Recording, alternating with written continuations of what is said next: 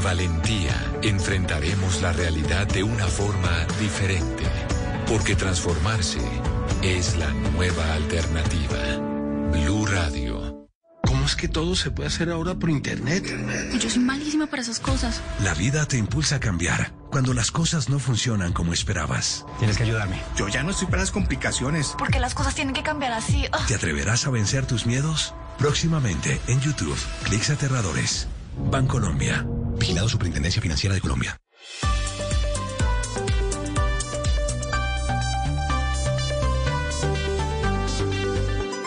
Son las 8 de la noche.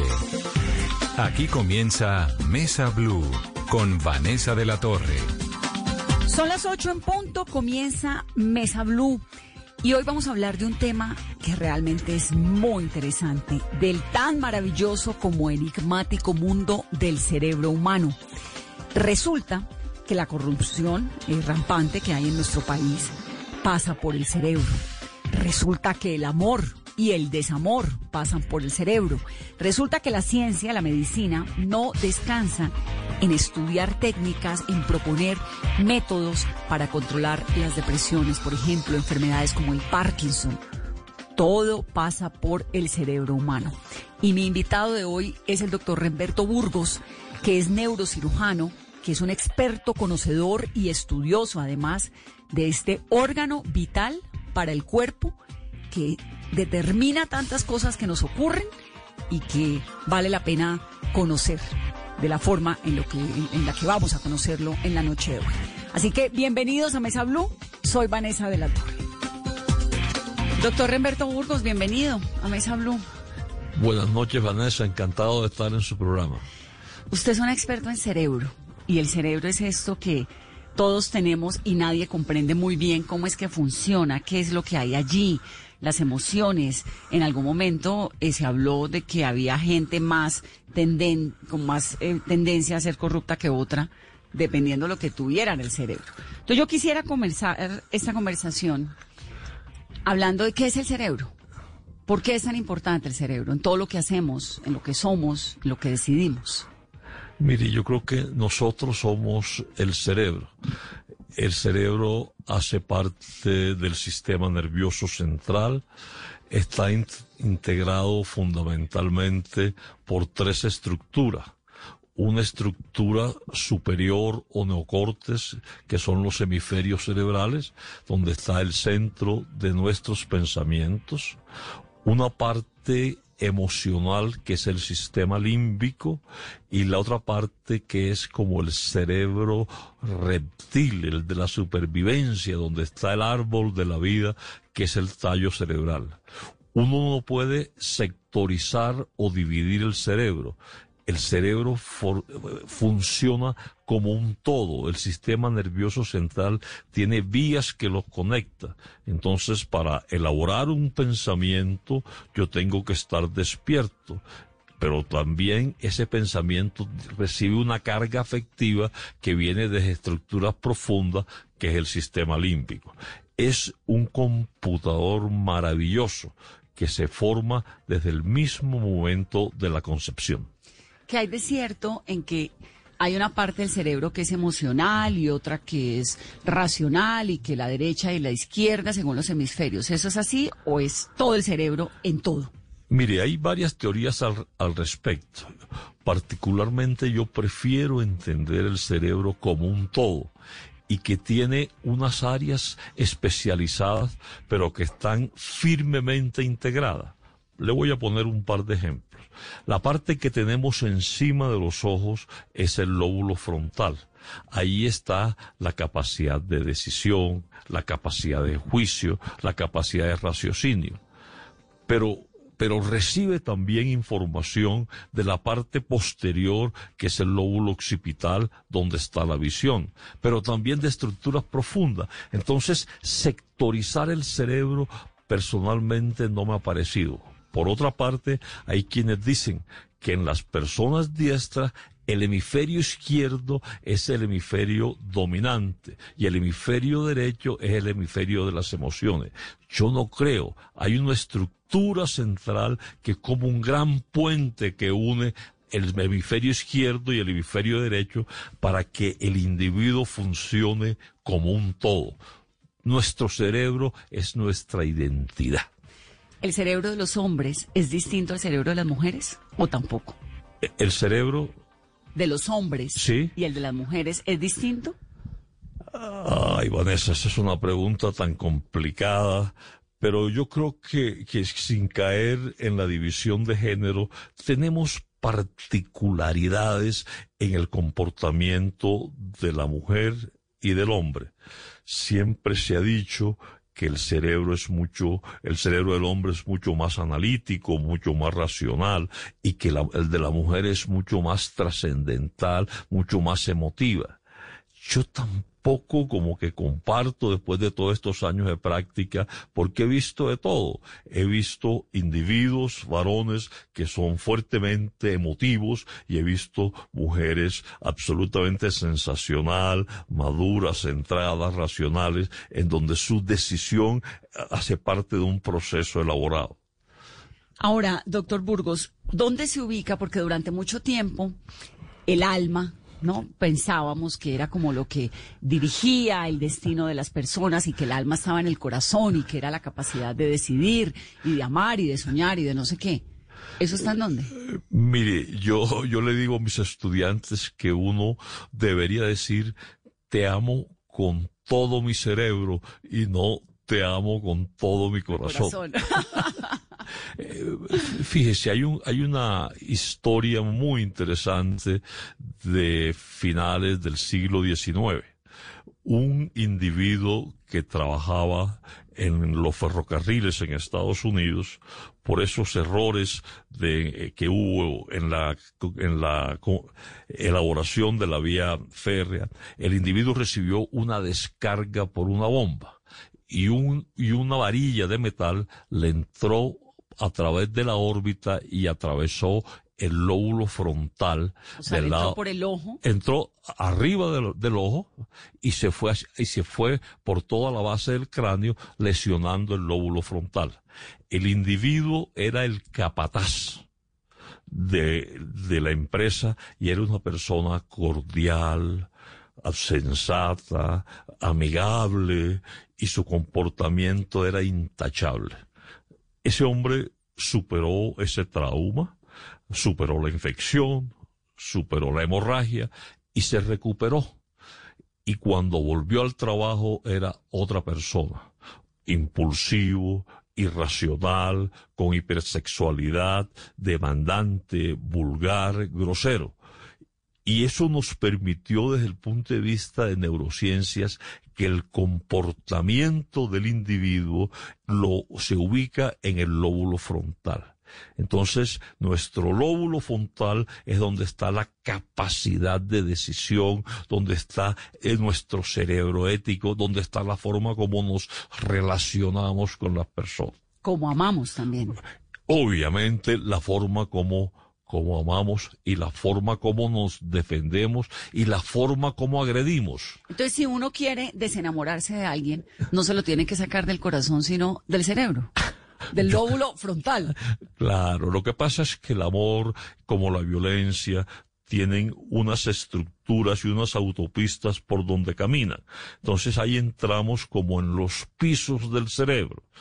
Fíjese, la parte de arriba es el lóbulo frontal y la parte eh, primitiva es el sistema límbico. Entonces, el sistema límbico le dice a la persona, la amígdala del lóbulo temporal, ojo, cuidado, ojo, cuidado, pero quien decide es el lóbulo frontal. Le voy a poner este ejemplo sencillo.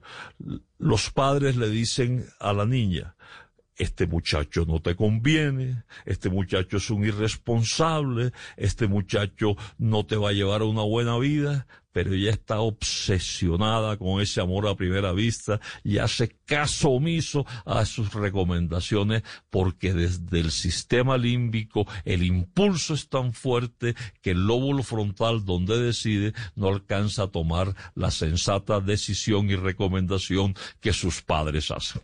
Entonces, uno, en teoría, doctor Burgos, si quisiera desenamorarse de alguien con conciencia, poniéndole cere- cerebro, ¿podría o no podría? Es muy fuerte el impulso que viene. ¿Qué, qué, qué domina ese impulso, digamos? ¿Qué control puede tener un individuo, la voluntad de un individuo sobre ese impulso Sí, cerebral? Mire, lo que pasa es que ahí entra, en- eh, ahí entra a funcionar un sistema que se llama el sistema de la recompensa y en donde hay unos mensajeros que se producen que, que determinan el comportamiento. Ese mensajero es, por ejemplo, la dopamina.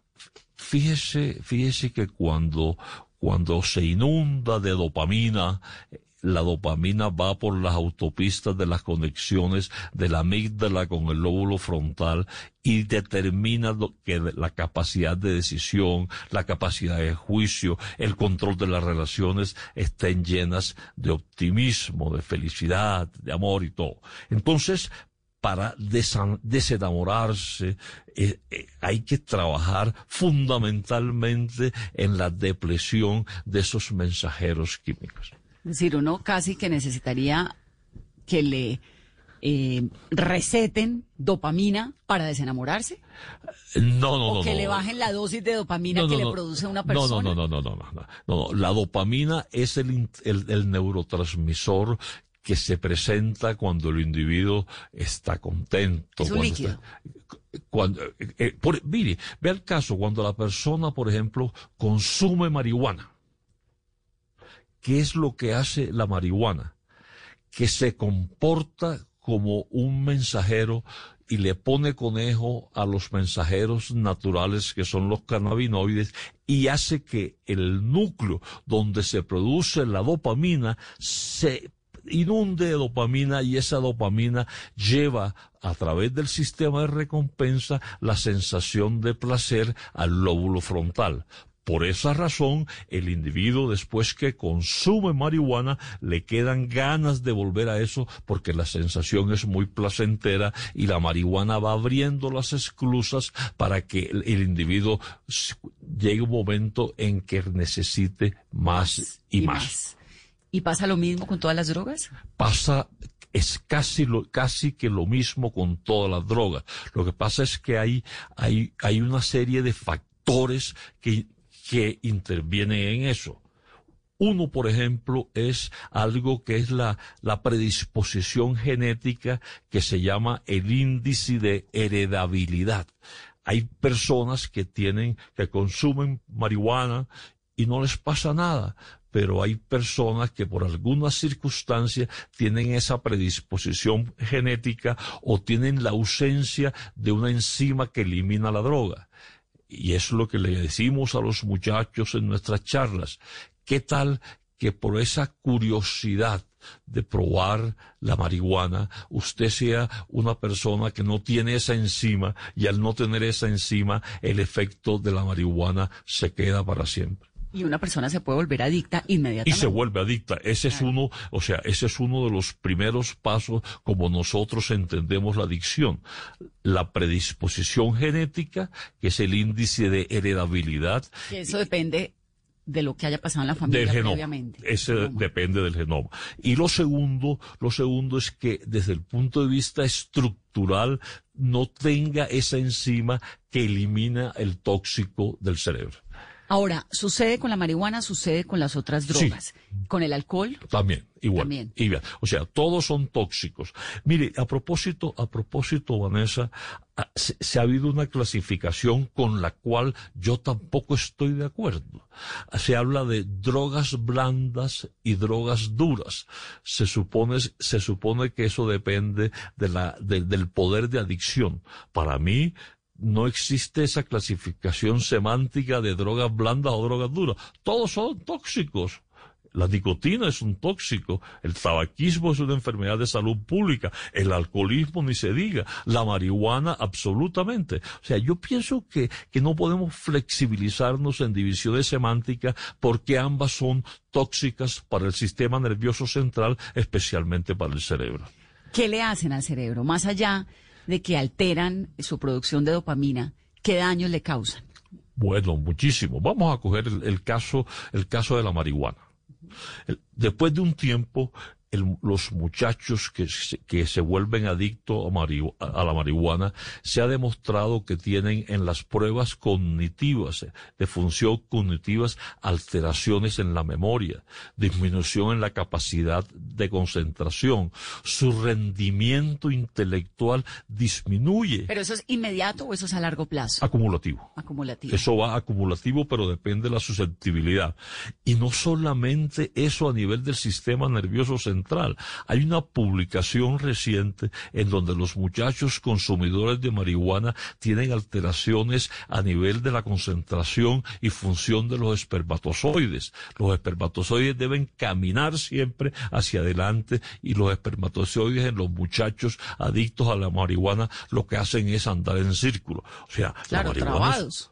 Absoluta, absolu- absolutamente. O sea, en vez de en vez de caminar hacia adelante, lo que hacen es estar bailando cumbia. Eso es no porque, avanza. los, porque los espermatozoides, como todos los órganos del cuerpo, supongo, eh, reciben órdenes del cerebro. Exactamente, o sea, porque se pierde la función propia de los de a nivel del aparato urogenital.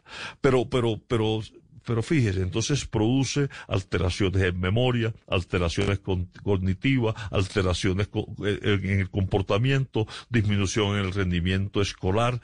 Y cuando yo le hago a esos muchachos un examen muy sofisticado de resonancia magnética funcional, yo encuentro que estructuras vitales que se llama el hipocampo, que es la gran biblioteca del cerebro, está disminuida. Entonces, Físicamente, clínicamente se ven cerebros distintos. Claro, uno comparta la resonancia, uno, uno compara la resonancia magnética funcional del muchacho sano y la del muchacho adicto y es absolutamente diferente.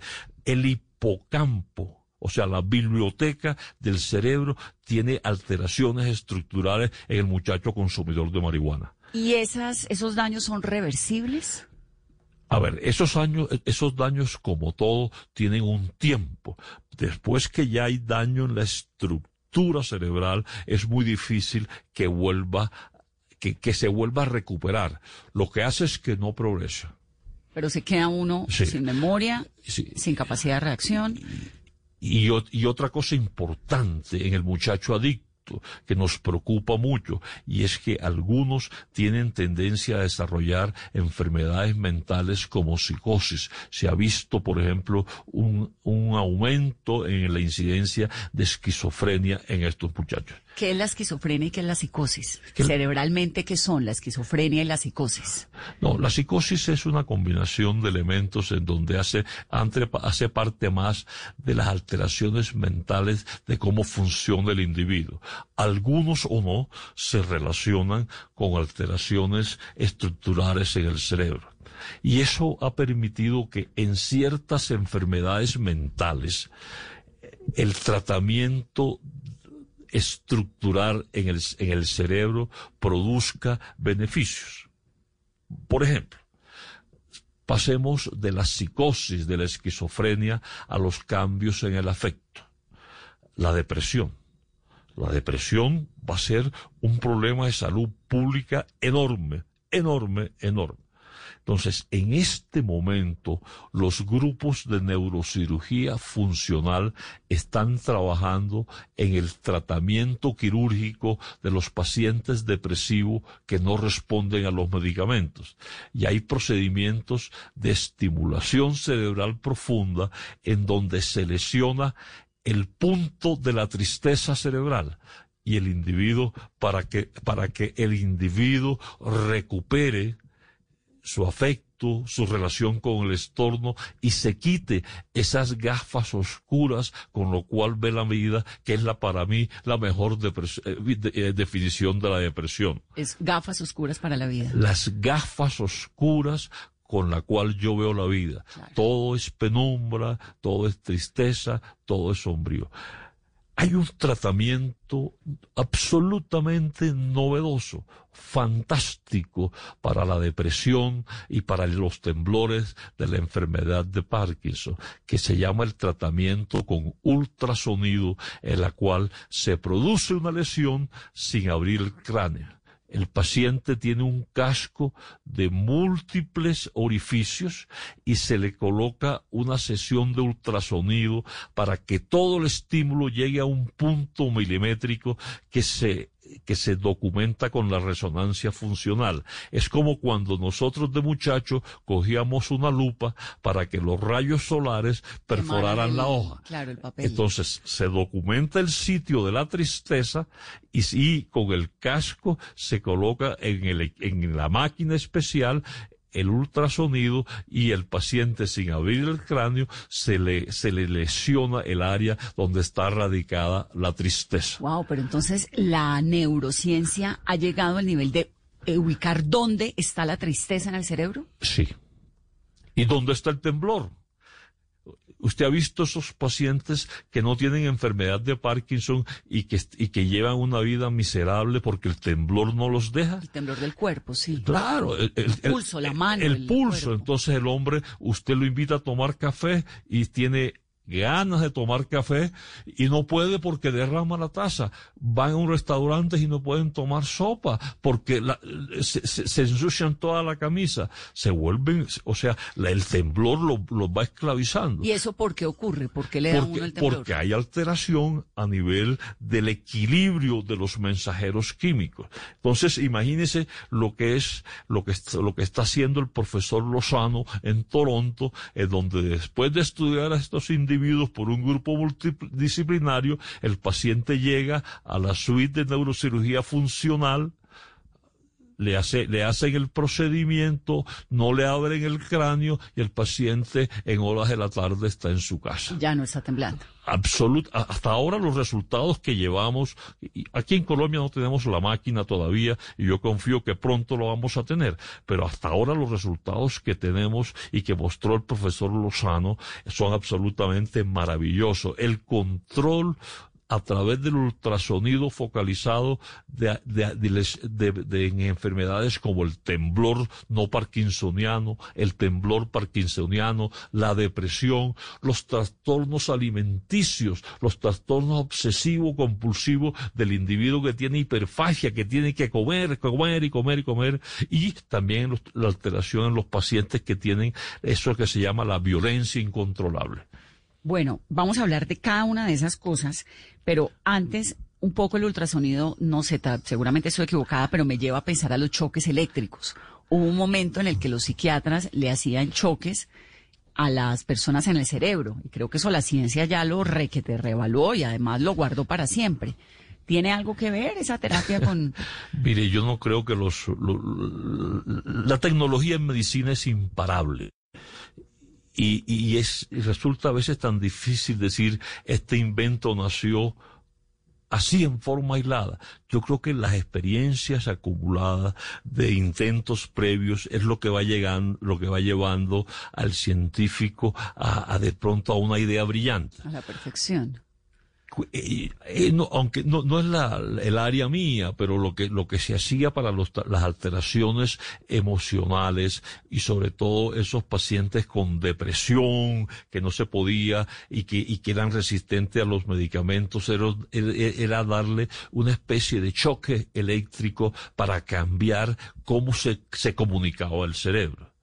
Igualmente, cuando no existían las medicinas psiquiátricas, se hacía unas lesiones en el lóbulo frontal a través de una perforación a través de la órbita, una lobotomía, para que el individuo que era agresivo, quitarle esa agresividad. Claro. Y eso, y de eso. hecho, una de las hijas Kennedy, recuerdo que su madre le hizo una lobotomía. Eso es como uno de los grandes secretos de la historia estadounidense, ¿no?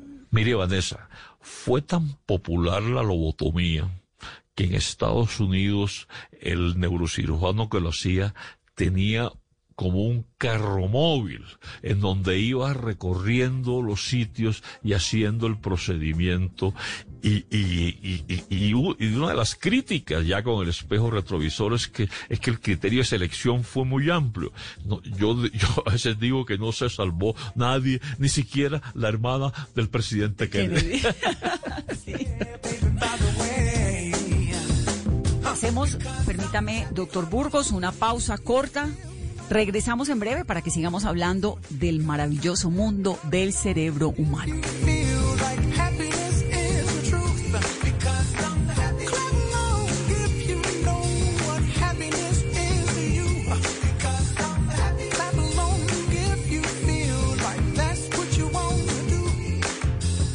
Solo la más alta conciencia sobre nuestra vida cambiará la suerte de esta pandemia. Agradecemos a cada uno de nuestros clientes por ser esos aliados estratégicos que siempre han estado allí. Sientan la plena confianza que nuestra relación no se verá afectada por esta coyuntura. Nuestras plantas de harina de trigo, maíz y nuestra división de pasta, galletas, café y cereales continuarán operando como siempre. En todo momento estaremos dispuestos a garantizar un excelente servicio. En Organización Solarte, trabajamos pensando en usted. Un Dos, tres, por ti. El cáncer de seno es un tema que no debemos esconder. Uno, mueve los dedos de arriba hacia abajo. Dos, en círculos. Tres, de afuera hacia adentro. Y listo. Hazte el autoexamen en casa. Cuídate. Es por ti. Blue Radio. Llega la voz de la verdad para desmentir noticias falsas. Pregunta para Vera. Está circulando por WhatsApp un audio de un sacerdote quien afirma que el Papa Francisco en el día de mañana dará la bendición Urbi et Orbi, es decir, perdonará los pecados de todos los católicos del mundo. ¿Esta información es verdadera o falsa? Esta bendición del Papa se realizó el pasado 27 de marzo. Sin embargo, el audio del sacerdote que sigue circulando por redes sociales no habla de una fecha específica, razón por la cual genera confusión en los destinatarios y creen que se repetirá próximamente. Las fuentes oficiales del Vaticano no han informado que este acto se realice nuevamente en los próximos días. Escucha la radio y conéctate con la verdad. Una iniciativa de Blue Radio en unión con las emisoras que están conectadas con la verdad. Hoy en Blue Radio. Hola, soy Marcela Carvajal y como ahora todos dicen que yo soy bonita pero complicada, esta noche estaré con todos ustedes hablando de mi nueva obra en Bla Bla Blue. Hablaremos sobre estas cosas inesperadas que suceden en el teletrabajo y de lo que ustedes quieren porque las noches de Bla Bla Blue son bonitas y descomplicadas. Ya lo saben, el telón se abre esta noche después de las 10 en Bla Bla Blue. Bla Bla Blue porque ahora te escuchamos en la radio, Blue Radio y bluradio.com. La nueva alternativa.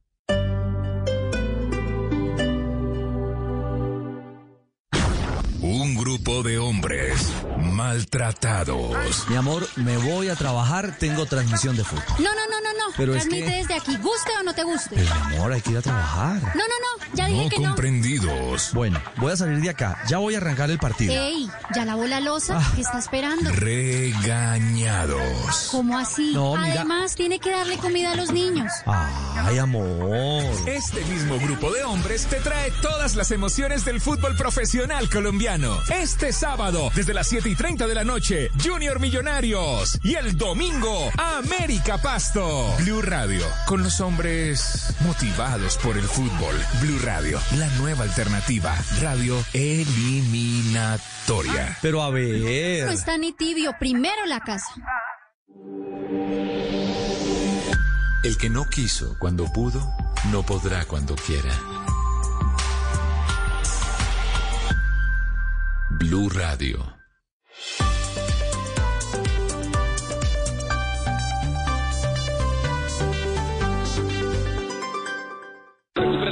Para volver a soñar, para clasificar por tercera vez consecutiva, para el orgullo de toda una nación, para vivir, sufrir, vibrar, llorar, cantar.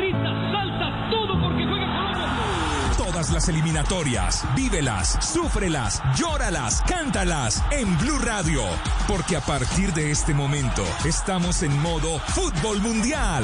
Blue Radio y bluradio.com. Radio Eliminatoria. Estás escuchando Blue Radio. Es el momento perfecto para recordarle a los que más quieres que siempre están en tus pensamientos. Es tiempo de cuidarnos y querernos. Banco Popular. Hoy se puede, siempre se puede. Para ti, que has dedicado tu vida a enseñarnos y a brindarnos tu conocimiento, hoy te decimos gracias, profe. Con nuestra nueva oferta Zafiro del Banco Popular, llena de beneficios en nuestros productos Cuenta para ahorrar, CDT, Casa Ya y muchos más. Gracias, porque cada día nos enseñas que hoy se puede, siempre se puede. Banco Popular. Somos Grupo Aval. Vigilado Superintendencia Financiera de Colombia. Continuamos en Mesa Blue. Estamos hablando con el doctor Remberto Burgos, neurocirujano, sobre el cerebro humano.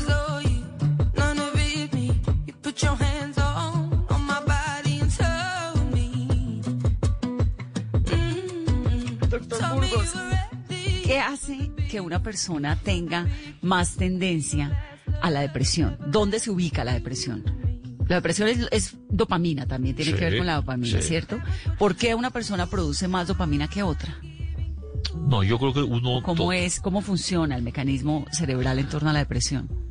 No, yo, yo, yo creo que aquí hay como unos elementos generales conceptuales. La tendencia del individuo la marcan fundamentalmente dos aspectos. Los aspectos genéticos y los aspectos ambientales.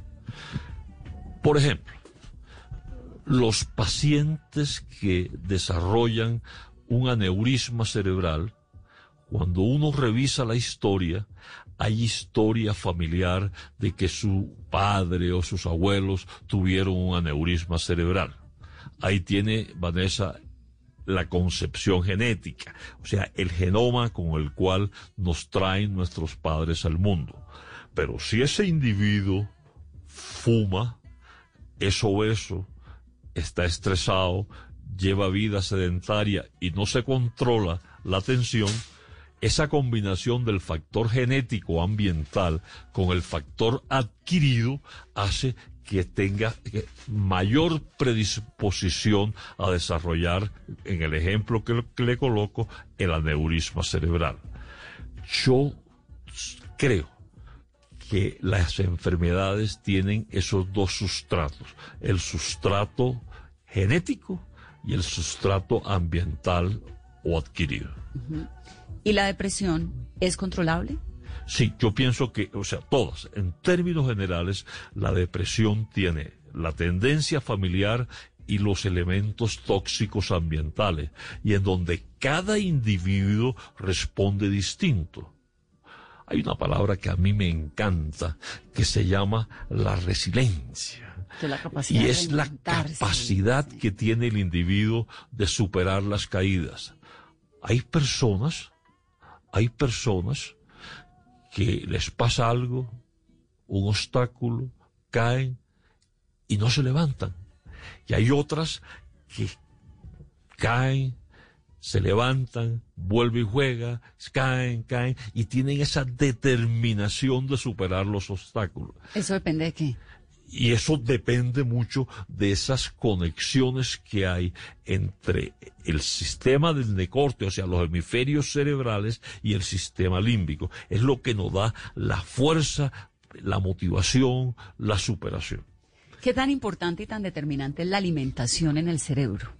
Uy, yo, eso es fundamental. Mire, el cerebro del recién nacido pesa 350 gramos cuando nace. Y a la vuelta del primer año debe estar en 900 gramos. Y cuando el muchacho tiene 8 años, tiene el 90% del peso del adulto. O sea que el crecimiento exponencial del cerebro se hace fundamentalmente en los primeros años de vida. ¿Por qué razón? Porque el cerebro va formando las interconexiones, va formando las redes, va formando el entramado neuronal y tiene una actividad metabólica impresionante. Es el periodo oro de la formación del individuo. Para que esa actividad metabólica tan exagerada, tan acelerada ocurra, necesita gasolina. Y esa gasolina son las calorías. Y esas calorías, la única forma de aportarlas es a través de la alimentación. lo que el muchacho no reciba en calorías durante sus primeros años de vida se paga en la formación del cerebro. ¿Y se puede recuperar? Desafortunadamente no. Es decir, un niño mal alimentado Un nunca niño, va a ser un igual. niño mal alimentado en los primeros años de vida no alcanza, por más estímulos tardíos que tenga, a ser el potencial que hubiese tenido si hubiera recibido la alimentación apropiada. ¿Y qué tipo de alimentación necesita el cerebro? Un aporte calórico apropiado, una dieta balanceada, un aporte, un aporte calórico que le suministre lo que el cerebro necesita, unas buenas proteínas, unos buenos minerales, una, una hidratación con un agua potable. Eso me, me preocupa un montón porque con esto que ocurre en Colombia, de la corrupción, que ahora vamos a hablar de esto porque usted ha escrito muchos artículos sobre el cerebro y la corrupción y ha dado charlas, pues queda uno muy angustiado porque entonces los que se están robando el pan PAE, el programa de alimentación escolar de los niños, se están robando el futuro de los niños. ¿Usted sabe cuántos se embolataron en los programas de alimentación escolar según el informe de la Contraloría? 83 mil millones de pesos. 83 mil millones de pesos. El programa de alimentación escolar le daría a cada niño colombiano más de 200 mil pesos por niño. Por Dios, eso es suficiente para un aporte calórico. Pero estos bandidos que cobran por un vaso de peto y una galleta ese valor, tienen que estar en la cárcel. Es que yo, yo, yo lo llamo los Nerón de los contratos. No existe una crueldad más grande de tanta repercusión social que quien se lucra a costa del embrutecimiento de nuestros niños. No hay derecho, no hay derecho, porque es que tenemos que tener cerebros sanos para tener adultos productivos. Y esto es una generación entera de colombianos. Claro. Perdida. Absoluto. Es decir, es que mire, mire, este tema, este tema de, de los programas de alimentación escolar tiene como, como ramificaciones. Mire, Vanessa, cuando uno ve que la justicia no funciona, que estos, estas personas que se han lucrado a cargo, a, a costa de embrutecer a los de nuestros muchachos y se pavonean y tienen casa por cárcel, eso, ese mensaje para el cerebro de nuestros muchachos es muy grave porque la impunidad hace que el lóbulo frontal afloje el cerebro ético porque aquí no pasa nada. Y como no pasa nada, yo puedo tener, enriquecerme en tiempo corto y me satisfago todas mis, todos mis caprichos sin trabajar, sin hacer una escala ascendente laboral, etcétera. La impunidad es un mensaje tóxico, tóxico para el cerebro, para el cerebro ético de los colombianos. Ahí hay dos cosas y quiero desglosarlas. Y primero, ahora vamos con el tema de la corrupción, pero quiero primero hablar de la alimentación de los niños un poco más a fondo porque me ha dejado muy impresionada lo que me está diciendo. O sea, cada niño que no recibe la alimentación adecuada es un niño cuya adultez no va a ser igual a la de otro que está. Absolut- Y nunca se puede recuperar ese tiempo. Absolutamente cierto. Lo que el muchacho no haga en sus primeros años Nueve de vida, años. de interconexión neuronal, de su proceso de neurogénesis, eh, de su recupero, de su proceso de, de, de- de- de hacer toda la malla del conocimiento que es el entramado neuronal por falta de aportes calóricos, no lo va a recuperar. No alcanza a hacer eso. Qué impresión, ¿no? Porque además es muy injusto. Claro. Claro, es que, es que ese es el problema, ese es el problema que, nosotros tenemos que ejercer un control y una sanción social porque yo creo que la meta para la sociedad del conocimiento tiene como piso, como piso, la protección del cerebro de nuestros niños. Ahora, la corrupción. ¿Hay algo que ocurra en el cerebro de una persona que la haga más propensa a la corrupción que a otra? Sí, no hay duda. Mire, vamos, vamos a, utilizar una metáfora para explicar cómo se comporta el cerebro con la, con la, con la corrupción. Imagínese que usted está en una casa en la playa, en donde tiene un segundo piso y ahí está un vigía que le anuncia a usted cuando viene la tormenta, para que las personas que están en la casa cierren las ventanas y no se inunden. Entonces, cuando viene la tormenta, el vigía dice, ojo, cierren las ventanas y así no nos inundamos. Así funciona el cerebro. Cuando el individuo tiene que decidir, hay un vigía que le dice, ojo, esto está mal, esto va en contra de tus principios, no puedes hacer eso, y eso se llama la amígdala del lóbulo temporal. Y le envía señales de alerta, señales de alerta al lóbulo frontal. En el lóbulo frontal está la capacidad de decisión. Entonces el individuo recibe las señales de alerta. En el lóbulo frontal está todo, ¿no? Aquí. Vamos, vamos ahí, en la frente, ahí vamos Eh, con en- emociones, con decisiones, El- eh, depresiones, con todo. Todo, el lo- pero, pero no, no como estructura aislada, sino como estructura integrada. claro. Entonces el lóbulo frontal dice, bueno, yo le voy a hacer caso a mi amígdala y yo voy a, yo no voy a firmar este ilícito, yo no voy a autorizar este contrato y yo me comporto acorde con mis principios y mis valores. Perfecto. Pero vamos a suponer que el lóbulo frontal no le hace caso a su vigía y a la amígdala y firma el ilícito. Re- Resulta que cuando viene la segunda tormenta, ya la voz del vigía es menos fuerte. Y cuando viene la tercera, es menos fuerte. Y la cuarta es un susurro, Es menos fuerte porque no se escucha o porque no tiene capacidad de hablar. porque no se escucha. En otras palabras, el, el cerebro se va acostumbrando a los actos de corrupción. ¿A la maldad? a, a la maldad. Entonces, el primer ilícito, el individuo no duerme. El cuarto, ella está como más relajado. Y ese es el problema. El que se roba una aguja termina robándose un banco. Eso es cierto, que le enseñaban a uno desde chiquito.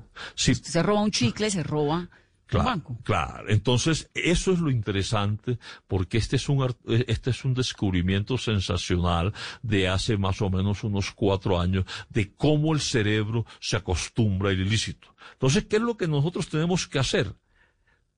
Tener ese vigía despierto, pero tener el lóbulo frontal que se alimenta de los valores, de la educación, de la familia, del colegio, del entorno, absolutamente firme, para que cuando lleguen esas tentaciones, el vigía alerte y mi, y mi cerebro ético sea el que decida lo que yo debo hacer. Es decir, uno no le puede celebrar a un hijo ni que se robe un chicle de un supermercado. Pero por supuesto que no. Pero por su- mal, mal, mal. Mire, hace unos días recibió una, una comunicación en una de las columnas sobre cerebro y corrupción social. Y fue una, una historia tan, tan boba, pero tan trascendental. Una señora me escribió y me dijo, doctor, llegué a mi casa y a lo que entré al ascensor, mi hija de seis años se encontró una muñeca y estaba encantada con la muñeca. Feliz, nadie nos veía, la niña con su muñeca. Y le dije, hay que devolver la muñeca. Hay que devolver la muñeca. Y la niña me lloró, me lloró, me lloró, pero hice que fuese a la portería conmigo y devolvió la muñeca. La niña duró llorando todo el día. Pero Ave María, es que yo tengo que enseñar desde niño a mis hijos que yo no, que no está bien robar. Que yo tengo que devolver eso. Yo tengo que fortalecer a los niños con el ejemplo, el cerebro ético. Y esa es una lección absolutamente sensacional. Y para toda la vida. Ahora, la capacidad de decisión, de yo decir, esto está bien, esto está mal, eso se aprende hasta qué edad en el cerebro. Claro, claro. O sea, nosotros nacimos o nacemos con unos con unos, con unos universales éticos, Vanessa. Entonces, independiente donde nazcamos, donde vivamos, el idioma que hablamos, nosotros sabemos que matar es malo, robar es malo, engañar es malo. Para el japonés, para el español, para el colombiano, ¿cierto? Son unos universales éticos. Esos universales éticos van adquiriendo unos elementos que los van fortaleciendo. Y el primer anillo es la familia. El niño ve cómo se comporta su padre, cómo se comporta su madre, cómo educan a sus hermanos. Pero el mejor docente es el ejemplo. Y de allí pasa el segundo anillo, que es cuando el niño comienza a socializar en el preescolar, en el colegio. Y luego aparece el tercer anillo. Y ese tercer anillo es cuando el muchacho adolescente ya está en la secundaria y en la universidad. Entonces, el cerebro ético nace de unos universales y tres anillos que se van formando durante la vida del individuo. Pero lo que le enseña a uno a los niños chiquitos es determinante. Pues es el primer anillo. primer anillo. o sea, la familia es el eje del comportamiento del individuo. Ahora, ¿se heredan los malos comportamientos o se aprenden? Eh, esa es una muy buena pregunta. Yo creo, yo, hablemos, hablemos de, de la familia del corrupto, el individuo que se ha demostrado que hace unos actos de corrupción. Primero, la esposa. La esposa, la esposa no es víctima. La esposa es cómplice. Claro, se hace la boba. Hágame el favor. Cuando de pronto aparecen carros que no, no, se esperaban, cambios de apartamento, finca, ostentaciones, anillos, viajes, etcétera. No se necesita ser ni contadora, ni, ni, ni investigadora. No, la esposa se percata y participa en los actos delictivos de su marido. Yo insisto, la compañera del corrupto es cómplice. Claro. Segundo, los hijos. Está sujeto a la edad de los muchachos. Pero, por ejemplo, el muchacho, el muchacho que ve esas, esos cambios en, su familia, eh, cómo se cambian de un apartamento a otro, cómo los carros se cambian, cómo a él le dan todos los gustos y cómo todo. termina de pronto yendo tres veces al año de viaje. Viajes y todo. Ese muchacho va, va asimilando esas conductas anómalas y, y, y cuando de pronto la justicia dice, señor, usted tiene una responsabilidad social, usted debe responderle a sus conciudadanos por el daño que ha hecho. Ese muchacho en ese momento que no tiene la capacidad se convierte en una víctima y vive lo que vive los hijos de los corruptos, la soledad. Antes sus amiguitos lo buscaban y cuando su padre está en la cárcel es un muchacho solo, con tendencia y proclive a enfermedades mentales. Entonces, entonces el corrupto paga su ambición muy cara. Primero, le quita la pureza a su mujer. Es que cuando uno escoge a la mujer que lo va a acompañar a toda su vida y le hace partícipe de sus ilícitos, está flexibilizando los valores de la pareja. Le quita la pureza a la comunicación espiritual del marido y la mujer. La hace su cómplice. Y a sus hijos, por su acto de corrupción, los convierte en víctima. Y posiblemente en corruptos. Absoluto. Absoluto. entonces, entonces, fíjese que, que, que, que el drama de la corrupción... No, es que nos está dejando generaciones enteras de niños mal alimentados. Claro que con la tristísima noticia no se pueden recuperar esos cerebros. Nos está dejando generaciones que aprenden de la corrupción, ¿no? Y que muy probablemente van a repetir esos esquemas de corrupción. Y socialmente esta falta de castigo, esta falta de, censura social al corrupto, ¿qué hace? Bueno, o sea, el, manto de la impunidad en el sentido de que aquí no pasa nada, diluye las, como la muralla del cerebro ético. Vea, ¿cómo es posible que la famosa muletilla que le dicen a uno los señores que nos llevan en los taxis de los aeropuertos cuando uno le pregunta, oiga, ¿y qué tal es el funcionario? dice, ¿sabe, doctor? Muy bueno. Roba, pero hace. Él hace, pero roba. Hmm. Eso no es aceptable. Hace, pero roba. Eso no es aceptable, porque eso se me fija como un comportamiento estandarizado en un, eh, de una comunidad. Eso no puede ser. Los recursos públi- públicos son de todos y hay que cuidarlos. Doctor, estoy fascinada con esa conversación. Se nos está acabando el tiempo, pero no quiero dejarme de quedar con dos cosas, con varias cosas. El Alzheimer, que es esta enfermedad que cuando uno va eh, volviéndose adulto mayor le da tanta angustia.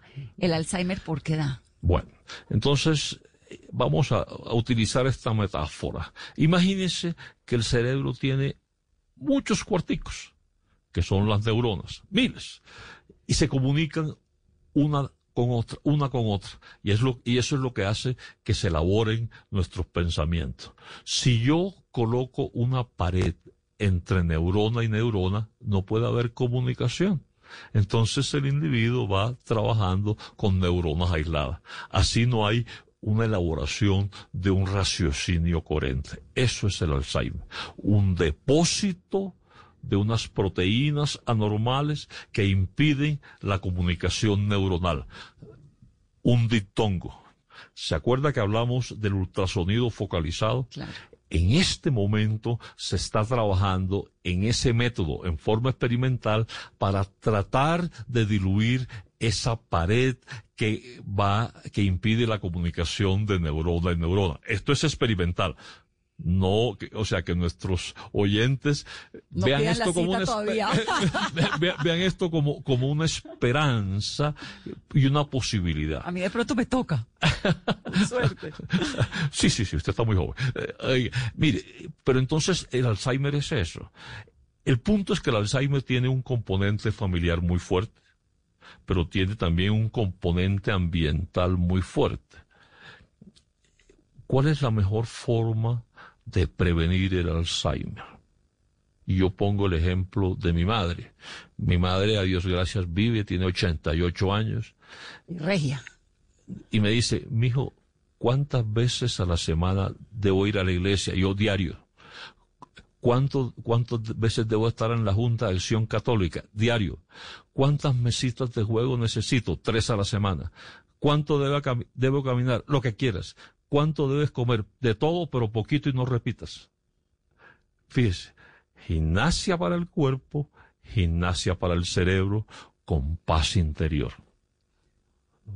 Gimnasia para el cuerpo, gimnasia para el cerebro, pero paz interior. Cuando usted es feliz, es más saludable. Y eso no es retórica, estos son estudios experimentales que se han hecho de muchísima trascendencia. Hay uno, Vanessa, que a mí me ha impactado. Imagínense que hace casi unos 70 años cogieron unos muchachos en la Universidad de Harvard y les preguntaron, ¿qué te hará feliz en la vida? El 80% dijo, el dinero. Y el 50% le dijeron, dijo, la fama, el poder. Siguieron esos muchachos durante 70 años, 70 años. Y cuando eran octogenarios, le preguntaron a los que sobrevivían, ¿qué te hizo feliz? Y ellos respondieron, la forma como manejé las relaciones sociales. La familia, El amor. los amigos, el amor. Y cogieron las historias médicas. Y los más sanos eran aquellos que tenían las mejores, las mejores relaciones. Entonces, cuando yo me voy a ir al Alzheimer y a enfermedades que todavía aún no entendemos, tenemos que hacer la prevención a través de eso que yo llamo la paz interior, que es la coherencia entre lo que yo pienso, lo que yo aprendo y lo que yo hago. Bueno, ¿las neuronas se reproducen o no? Sí, claro. ¿Sí? Por supuesto. ¿Qué debe comer uno? No, no, no. ¿Qué debe Eh, eh, hacer? Esto, esto del omega No, no, no, y el pescado y las almendras y los superalimentos. ¿eso es verdad? Apor- aporte calórico apropiado, coma de todo, pero no repita. Coma de todo. Y sea feliz. No repita. Segundo, el mejor estímulo para las neuronas, el mejor estímulo es el aprendizaje de algo nuevo. Ayer llegó un paciente acá, ya retirado, ganadero, de 75 años, y me dice, doctor Burgos, le tengo una gran noticia, cuénteme, estoy matriculado en psicología. 75 años. Yo te felicito. Claro. Te felicito, qué bueno. Vas, vas, a tener tareas, vas a estudiar, vas a aprender algo nuevo, vas a socializar con tres generaciones y menores, pero vas a aprender algo nuevo. Ese es el mejor el estímulo, aprender lo novedoso, lo nuevo, estimular todas esas conexiones del cerebro. ¿La, Porque- ¿Las recetas de cocina cuentan? sí, o aprender a jugar algo que uno no haya jugado. Claro, el, mire, hay un, hay un, hay un deporte que nosotros no hemos explotado, que es el ajedrez. Usted no se imagina los beneficios del ajedrez en la formación del cerebro de los Puede ser, con lo aburrido que es. Sí, Entonces, entonces, entonces, entonces, fíjese, uno tiene que hacer el deporte que le gusta, pero tiene que también darle campo abierto a lo que el cerebro nos hace. Nosotros somos seres sociales. La soledad, la soledad es el gran impulsor de la inmensa mayoría de las enfermedades neurológicas. ¿Y el ajedrez qué es lo que hace? Vea, mire, el ajedrez primero te lleva a la meditación. Segundo, te lleva a la elaboración de estrategia. Tercero, te lleva al control de tus emociones. Y tú diseñas anticipadamente cómo se va a comportar. Y tienes una gran capacidad de empatía porque tus neuronas en espejo están recibiendo la comunicación de tu contendor hay una iniciativa interesantísima que ojalá la podamos hacer este año y es hacer a través de una fundación un, un como hacer en el Caribe como un deporte insigne el ajedrez. Mire, usted va a, cualquier ciudad, va a un parque y, y encuentra cuatro o cinco mesas de ajedrez y hay, Impresionante. y eh, hay una persona que está jugando y de pronto llega alguien desconocido que usted nunca en su vida ha visto y el tipo se dice, me puedo sentar, siéntese y hacen un partido de ajedrez sensacional. Aquí en Bogotá hay un montón y lo acabo de ver en Guachené, en el Cauca. En el centro, en la plaza, hay mesas de ajedrez y los muchachos se sientan, los señores, los ancianos, y juegan ajedrez. No sabía que era tan provechoso para el yo, cerebro. yo, yo en Córdoba a todos los pacientes les digo, por favor jueguen dominó, pero sin trago. Y el vinito, eso le iba a preguntar. Bueno, entonces el vinito, el vinito es bueno como un vehículo social en una dosis mínima que te permita a ti utilizar ese, ese aporte calórico y ese estado de, de, apertura y de relax que produce. Pero es muy malo cuando tú lo llevas a niveles tóxicos. Entonces, el alcohol como un vehículo social es recomendable dosificado. Pero si usted va a una fiesta y va a utilizar eso, lo que hace es que algo que es un algo de encuentro social se vuelve en un elemento absolutamente peligroso para tu salud. Doctor Burgos, me encanta hablar con usted. Vanessa, encantado y un saludo muy especial. Muchas gracias siempre y ojalá podamos volver a tener otra conversación porque la verdad es que hablar con usted siempre es una dicha. Gracias. El doctor Burgos, y voy a contarlo, me operó de la columna. Y desde entonces estas conversaciones de consultorio me llevaron a que dije, no, esto hay que contarle a toda la gente las cosas que él y yo hablamos en el consultorio. Gracias, doctor. Y a ustedes que tengan un muy feliz, una muy feliz noche. Esto es Mesa Blue, soy Vanessa de la Torre. Gracias por acompañarme.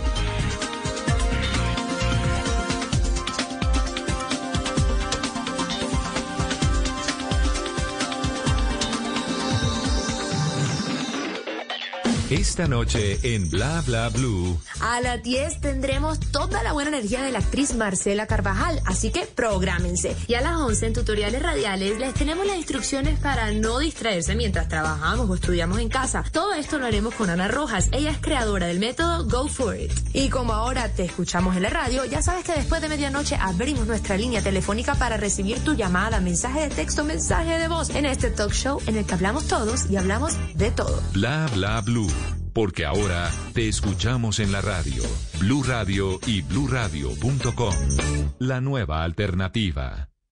Esta es Blue Radio. En Bogotá, 89.9 FM. En Medellín, 97.9 FM. En Cali, 91.5 FM. En Barranquilla, 100.1 FM. En Cartagena, 1090 AM. En Bucaramanga, 960 AM. En Pereira y el norte del Valle, 89.2 FM. En Tunja, 103.1 FM. En Villavicencio, 96.3 FM. En Armenia, 89.2 FM. En Norte de Santander, 97.7 FM. En Neiva, 103.1 FM. Y en Córdoba, 96.0 FM. También en bluradio.com. En Facebook, Blue Radio Colombia. A través de Twitter en arroba Blue Radio Co. Y en la señal de TDT.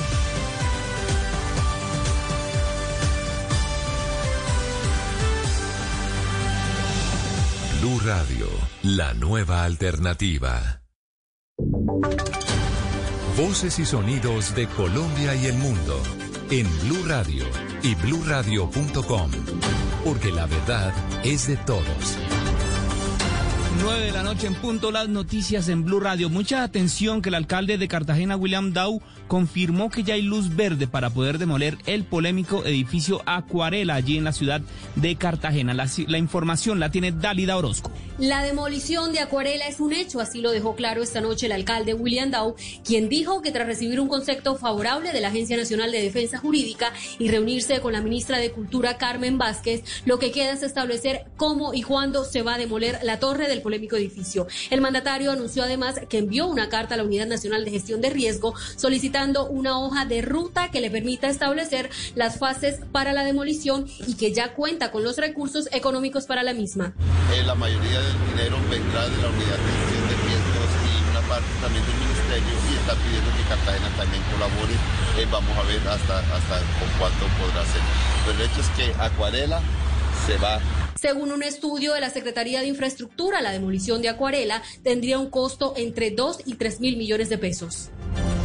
Gracias, Dalida. Y al cierre de la jornada de hoy del paro de Bogotá, la alcaldesa Claudia López agradeció a la ciudad por vivir cuatro días de manifestaciones sin ningún acto violento. Los detalles con Juan David Ríos. A través de Twitter, la alcaldesa Claudia López agradeció a la ciudadanía y a la minga indígena por el comportamiento que se tuvo durante las manifestaciones. Bogotá es una maravilla y la ciudadanía bogotana es maravillosa. Les doy las gracias. Tuvimos cuatro días de jornadas de movilización. El domingo llegó la Minga, nos dio un enorme ejemplo de civismo, de organización social, de pacifismo. Recalcó además que no hubo infiltraciones de grupos al margen de la ley. No, no hubo infiltrados del ELN, tampoco había infiltrados de las FARC, tampoco había francotiradores. Por otro lado, agradeció también a la Policía Nacional y al comandante de la Policía Metropolitana, el general Gustavo Gómez Heredia. Estuvo casi tres meses eh, con COVID y no lo pudimos tener aquí.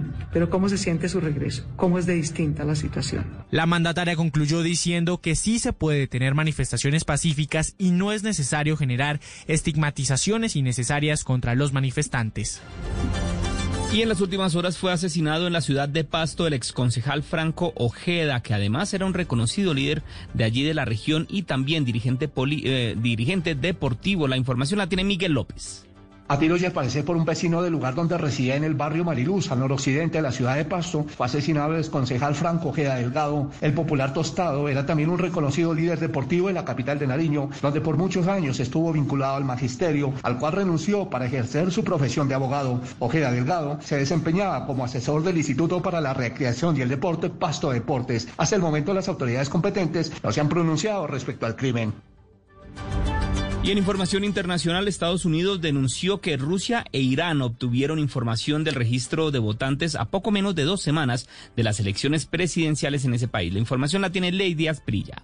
Esta noche, durante una rueda de prensa de emergencia, el FBI y el director de inteligencia nacional John Radcliffe dijeron que identificaron que Irán y Rusia han tomado acciones específicas para influir en la opinión pública en relación con las elecciones de Estados Unidos. We would like to alert the public that we have identified that two foreign actors, Iran and Russia, have taken specific actions to influence public opinion relating to our elections. We have confirmed that some voter registration information has been obtained by Iran and separately by Russia. El funcionario añadió que Irán ha estado enviando correos electrónicos falsos para confundir a los votantes con información falsa, pero que a pesar de eso el sistema electoral de Estados Unidos es resistente y seguro. Asimismo, el director del FBI, Christopher Wright, dijo que no van a tolerar ninguna interferencia en sus elecciones y que no bajarán la guardia.